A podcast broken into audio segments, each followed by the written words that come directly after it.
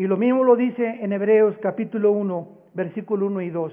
Dios habiendo hablado muchas veces y de muchas maneras, en otros tiempos por los profetas, en estos últimos días nos ha hablado por el Hijo, a quien constituyó heredero de todo, y por quien asimismo hizo el universo, el cual, hablando de Jesús, siendo el resplandor de su gloria y la imagen misma de su sustancia, y quien sustenta todas las cosas con la palabra de su poder. El escrito a los hebreos no nos dice simplemente lo que nos dijo anteriormente el otro escritor. Ahora nos dice que no solamente Jesucristo sustenta las cosas, sino nos dice con qué las sustenta, por medio de la palabra. Es la palabra de Dios. Dios dijo, Dios habló y fue la luz.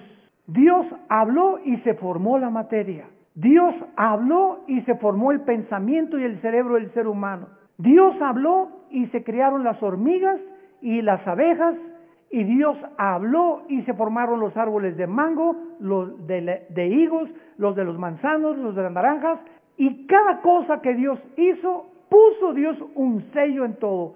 En los naranjos el árbol va a producir naranjas, el de las uvas va a producir uvas, el de los higos va a producir higos, porque, porque el árbol del higo y el árbol de las naranjas tiene una especie que es higuera. Y un árbol de higuera no va a producir naranjas. ¿Por qué? Por el ADN.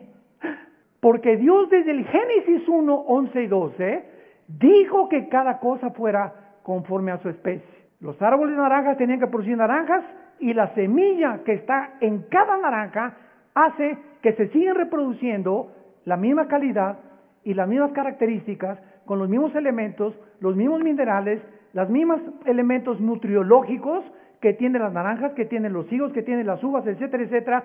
Y lo mismo hizo con los perros. La especie de los perros es canina. Y un perro jamás podrá volverse en un jabalí. Ni un jabalí en un caballo.